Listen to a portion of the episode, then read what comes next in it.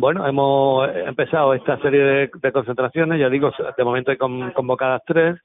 a la vez vamos a empezar a, intentar negociar con la administración y si no hubiera cambio, pues el día 27 de enero tenemos prevista una, una primera jornada de huelga. No es nuevo este tema, ni es siquiera exclusivo de Andalucía, ocurre en toda España y lo que estamos pidiendo es eh, que las agendas sean razonables, es decir, que no haya como máximo, máximo 35 pacientes por, por, por, por médico,